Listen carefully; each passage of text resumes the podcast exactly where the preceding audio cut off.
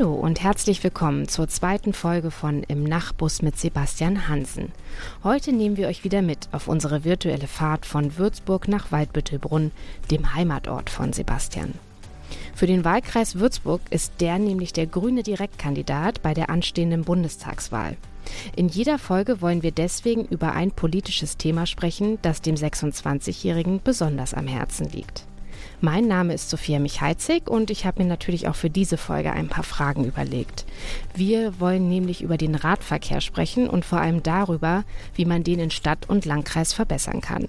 Da kommen wir natürlich auf die Ergebnisse des jüngsten Fahrradklimatests zu sprechen. Und Sebastian erzählt uns, an welchem Antrag zur Verbesserung des Radverkehrs er kürzlich mitgewirkt hat. Und ich verrate euch auch ein Hobby von Sebastian.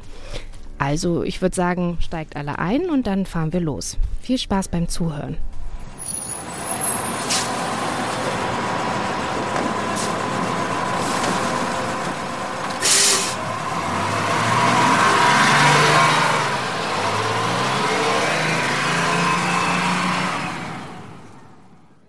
So, ich habe die Aufzeichnung gestartet. Dann würde ich sagen, äh, willkommen im Nachtbus, Sebastian. Ja, schön, dass du da bist. Schön, dass wir das zusammen machen können. Ja, finde ich auch. Ich habe ähm, dich ja schon vorgewarnt, dass ich gerne ähm, mit einer persönlichen Geschichte von dir einsteigen würde oder vielmehr mit einem persönlichen Fakt und nicht nur über Politik reden, natürlich hauptsächlich, ne, aber man sollte dich auch als Menschen kennenlernen. Du bist Basketball-Fan. Das ist richtig, ja. Erzähl mal was dazu. Wo fange ich an? Äh, heute in einer Woche ist NBA Trading Deadline. Das heißt, bis heute in einer Woche sind Wechsel innerhalb der NBA, also der nordamerikanischen äh, Basketball-Profiliga, erlaubt. Und ähm, ja, das ist immer eine sehr spannende Zeit, wenn alle Spieler noch schnell äh, das Team wechseln bzw. gewechselt werden. Da ist es so, dass man einen Vertrag mit der Liga unterschreibt, also mit dem Team und das Team gehört zur Liga. Und dann kann man gegen andere Spieler getauscht werden. Und es ist immer sehr interessant, wie die Teams dann sozusagen die Spieler untereinander tauschen.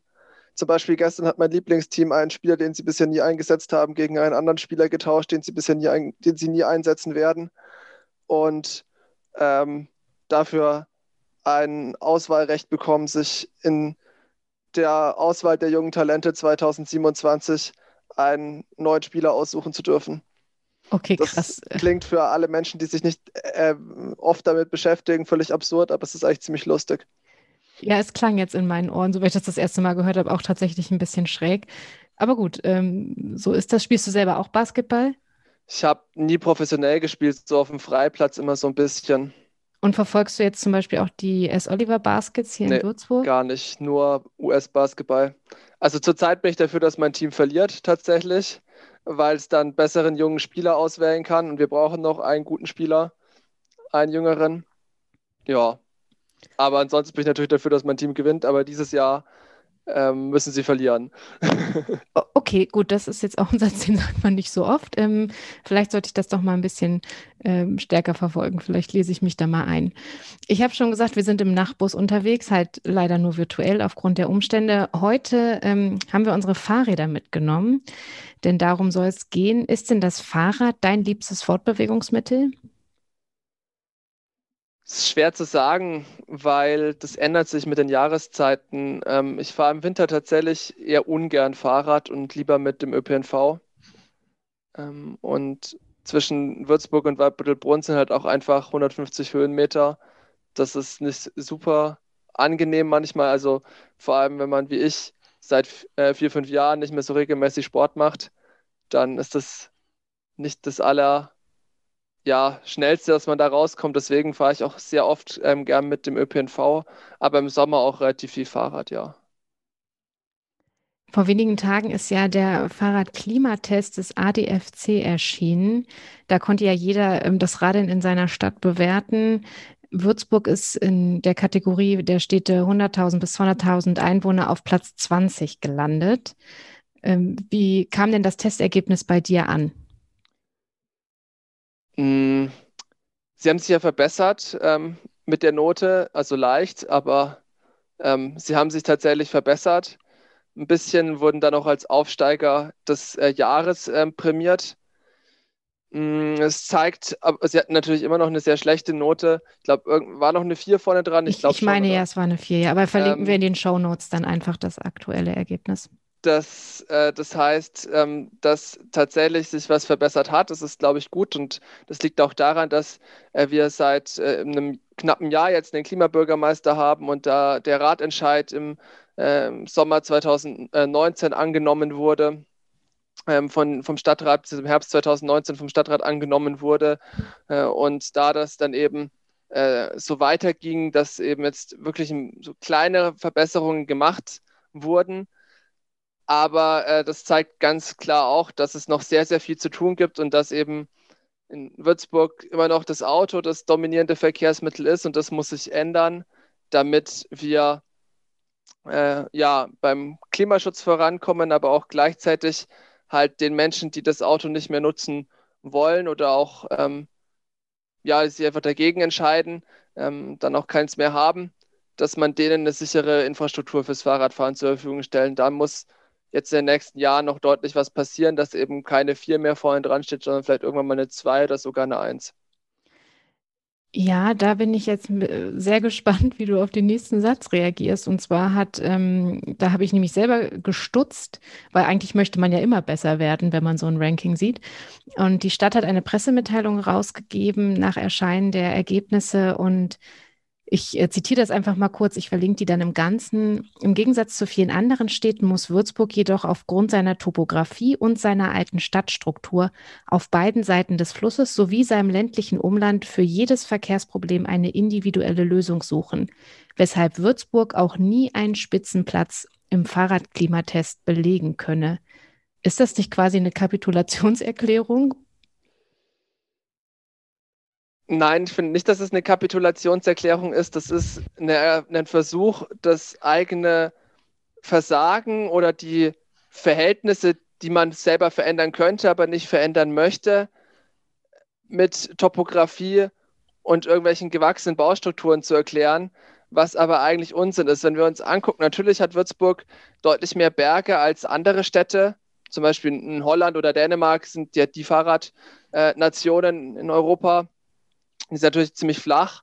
Würzburg ist nicht flach, aber, äh, und das tun jetzt auch immer mehr, viel mehr, äh, immer mehr jüngere Menschen äh, machen, dass sie sich ein E-Bike kaufen. Und wenn man E-Bikes hat, dann kann man auch äh, Berge gut bewältigen. Und das macht dann auch Spaß, oder was heißt Spaß? Spaß macht es vielleicht immer, aber es ist dann auch so, dass man nicht verschwitzt irgendwo ankommt, wenn man den Berg hochfährt äh, mit dem E-Bike.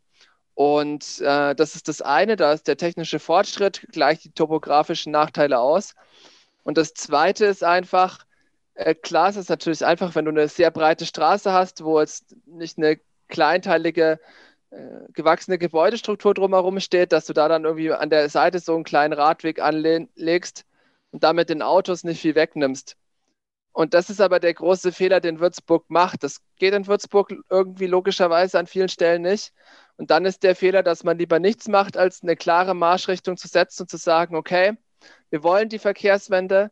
Wenn wir die Verkehrswende wollen, dann tun wir jetzt auch was dafür. Und Verkehrswende heißt eben nicht, dass alle Verkehrsmittel nebeneinander irgendwie existieren können, sondern Verkehrswende heißt, dass sich die Zahl der Autofahrten in Deutschland reduziert.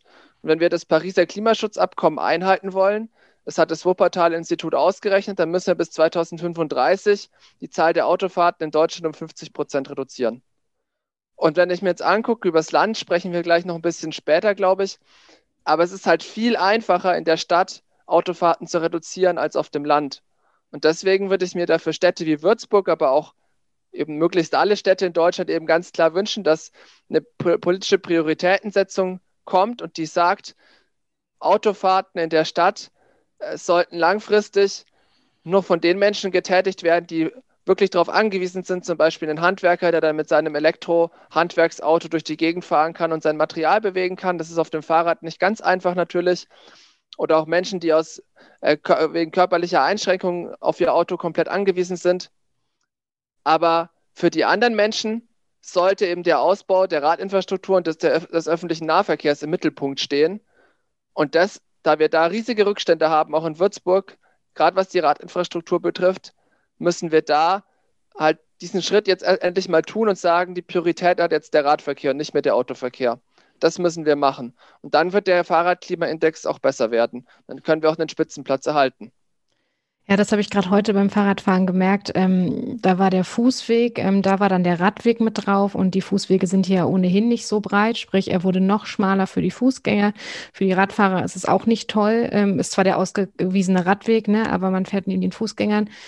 An der Straße selbst hat sich nichts geändert. Also die ist gleich breit geblieben für die Autos. Es gab, ähm, waren auch die Parkplätze nach wie vor da vorhanden und ja, ich weiß nicht, ob das die Lösung ist. Die Friedensbrücke ist eigentlich ein sehr absurdes Beispiel. Da hat man ja vier Autospuren, zwei Straßenbahngleise und dann jeweils am Rand ganz gequetscht, so ein bisschen Fuß- und Radweg parallel, auf, also auf einer Ebene auf der einen Seite und auf der anderen Seite zwei so Handtuchstreifen nebeneinander im Endeffekt, aber vier Autospuren. Und dabei gibt es ja noch die Einheitsbrücke weiter unten, flussabwärts. Und ähm, man könnte halt locker den Verkehr, der jetzt die ganze Zeit sich da am Bahnhof entlang quält, auf die extra dafür gebaute Strecke am, an der Nordtangente ja, verlagern, macht es aber nicht, sondern lässt den Verkehr weiterhin auf vier Spuren über die Friedensbrücke und am Bahnhof entlang sich quälen.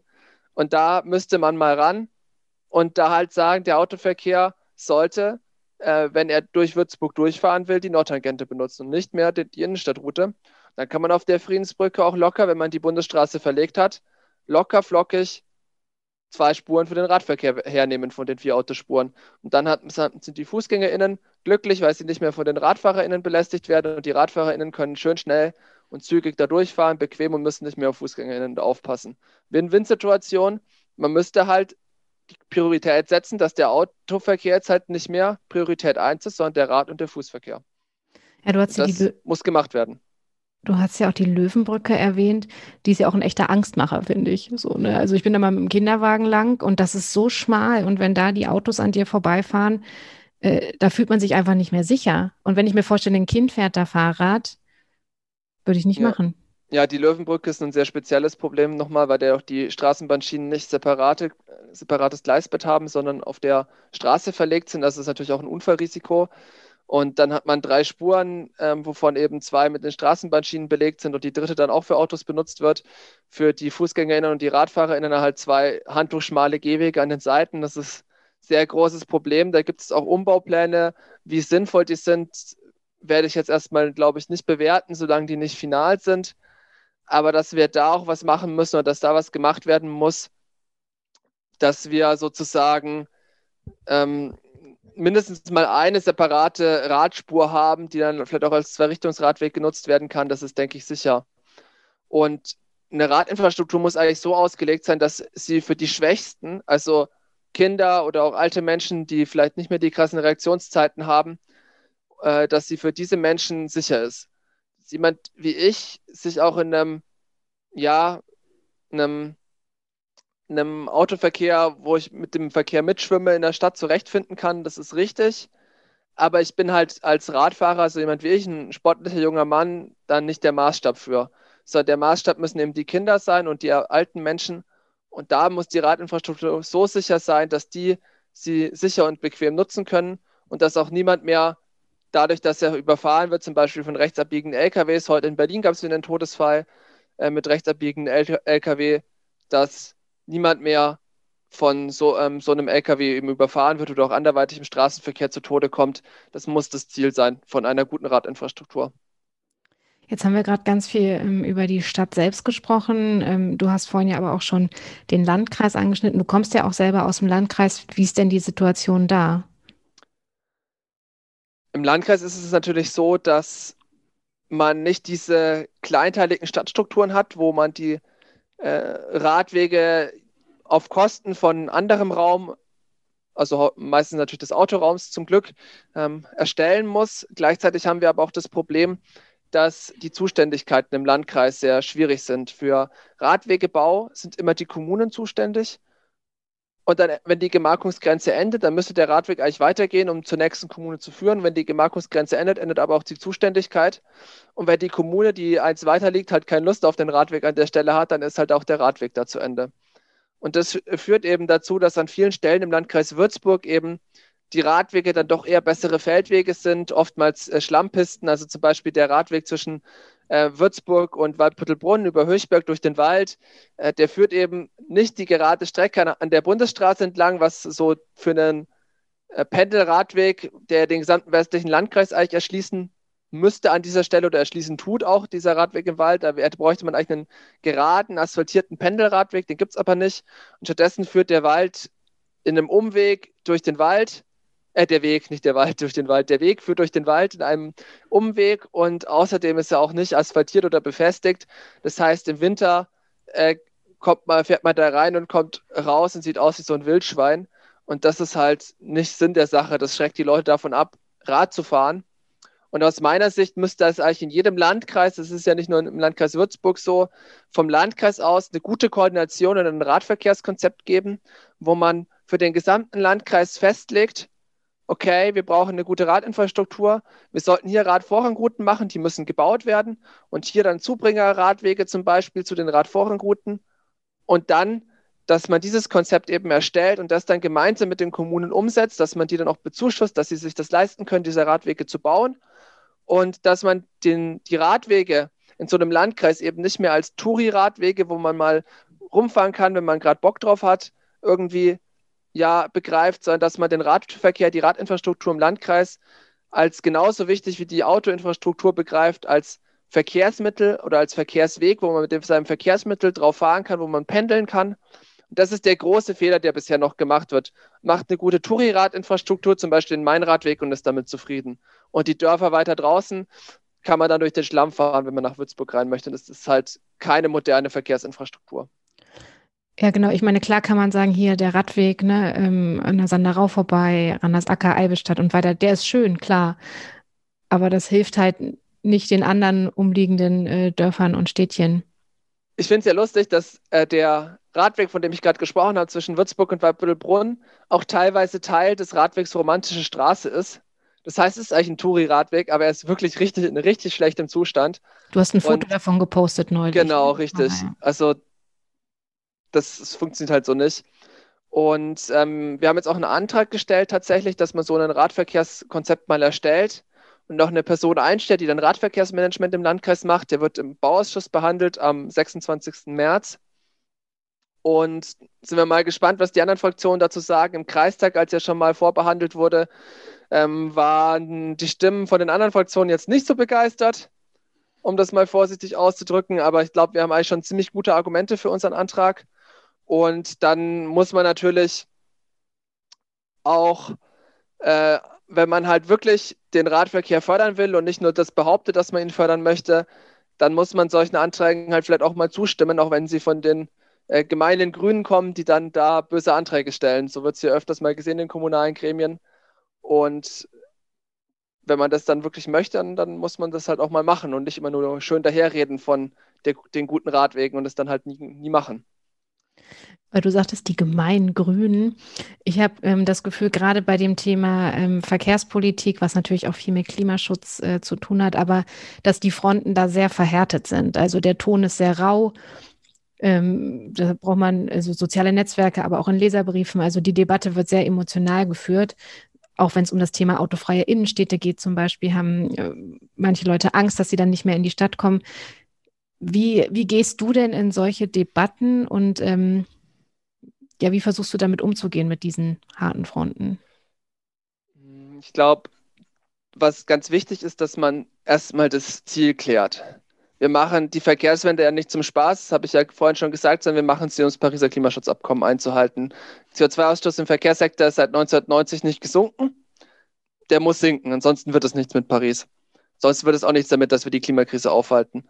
Und wenn man sich einig ist darüber, dass wir das machen müssen, dass wir den CO2-Ausstoß im Verkehrssektor reduzieren müssen, dann kann man, denke ich, relativ gut debattieren und sich überlegen, was sind jetzt die richtigen Mittel. Und dann wird man nicht dorthin, also nicht umhin kommen, dass man sagt, okay, wir brauchen Alternativen zum Autoverkehr und dann müssen wir uns überlegen, wie diese Alternativen aussehen können. Das ist dann einfach eine fachliche Debatte, die man gut führen kann. Und da kann es auch andere Argumente geben, die gut sind als die Argumente, die wir haben. Und am Ende kann man da, wenn man dann gut miteinander redet und debattiert, sehr gute Kompromisse, denke ich, auch finden. Das Problem ist, und das merke ich mit den sozialen Netzwerken immer wieder und auch bei den Leserbriefen, dass viele diese Grundlage überhaupt nicht anerkennen. Dass sie eben nicht anerkennen, dass wir ein völkerrechtsverbindliches Abkommen unterschrieben haben, das uns dazu verpflichtet, den CO2-Ausstoß zu senken. Und wenn man also sagt, ich habe dieses Ziel gar nicht, den CO2-Ausstoß zu senken und die Klimakrise ist mir egal und ich möchte eigentlich nichts am Status quo verändern, dann ist es natürlich schwierig, da eine sinnvolle Debatte über die Mittel ähm, zur Veränderung des Status quo zu führen.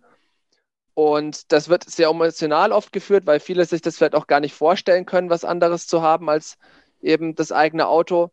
Aber ich habe kein Auto zum Beispiel und ich komme vom Land und ich äh, habe die ganzen letzten 26 Jahre ganz gut gelebt damit, kein, Auto, kein eigenes Auto zu haben, beziehungsweise gut die letzten acht, davor durfte ich ja nicht selber fahren.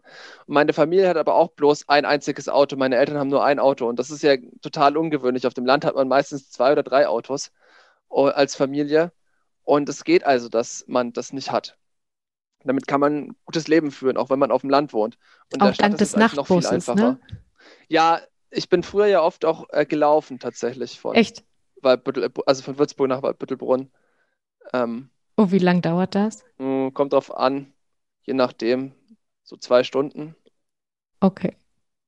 Also ist das ja aber keine Option für den Alltag, dass ich sage, nee, ich für den Alltag ist das nicht so die Option.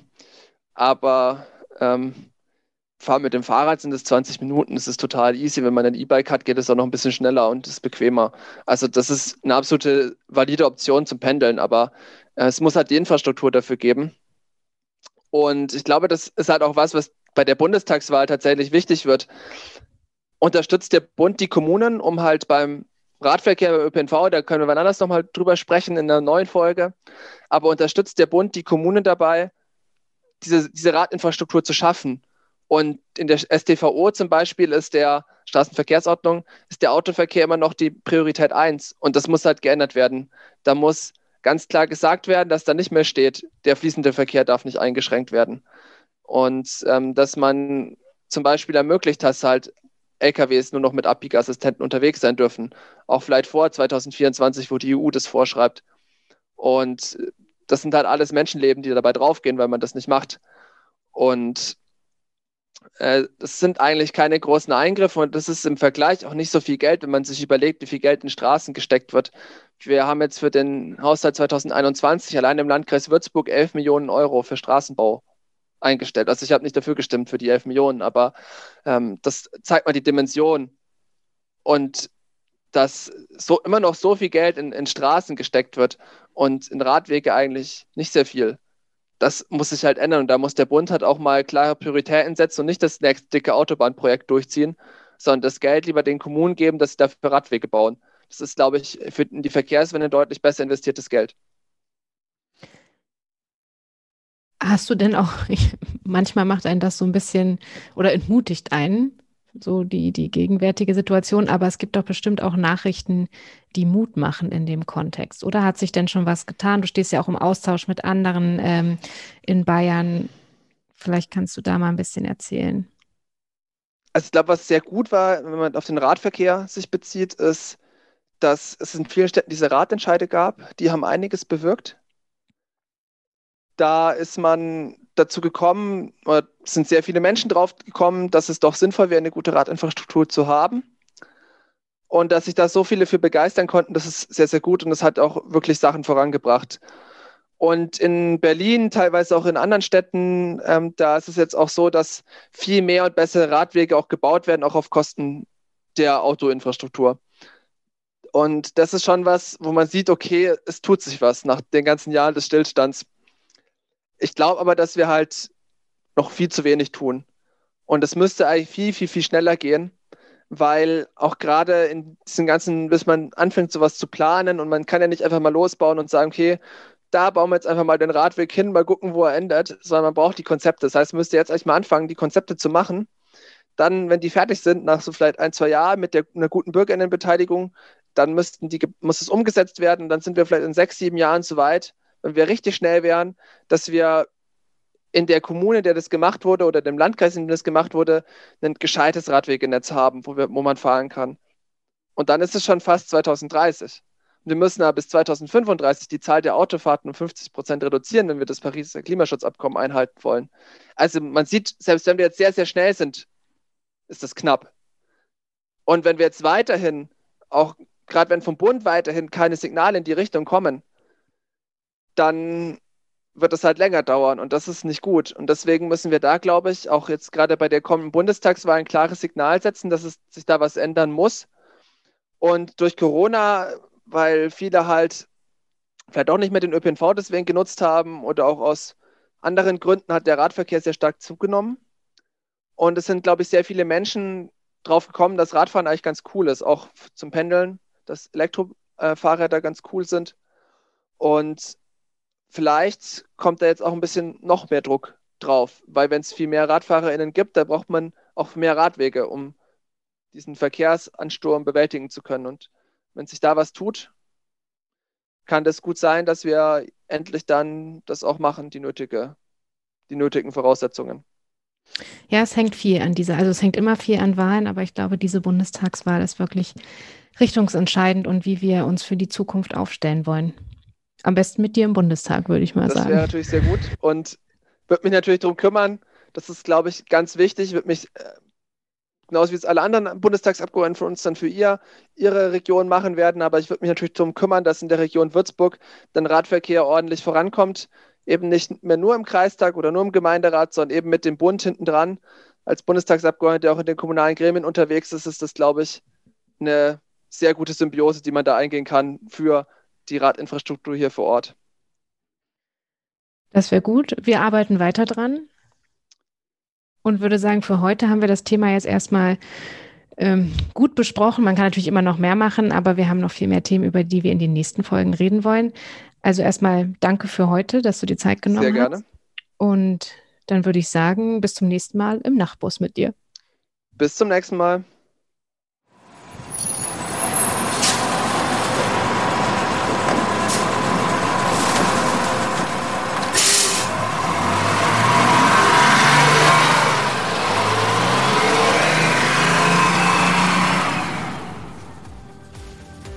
Und wie steht's bei euch eigentlich ums Fahrradfahren? Seid ihr viel mit dem Rad unterwegs oder eher weniger? Falls ihr bei dem Thema konkrete Wünsche oder Rückmeldungen habt, könnt ihr gern mit Sebastian darüber ins Gespräch kommen. Zum Beispiel auf seinen Social Media Profilen oder per Mail. Alle Kontaktinfos findet ihr auf seiner Homepage www.sepp-hansen.de. Und falls ihr unseren Podcast über iTunes hören solltet, freuen wir uns, wenn ihr uns dort ein paar Sterne schenkt. Ansonsten hören wir uns hier nächste Woche wieder. Bis dahin, macht's gut.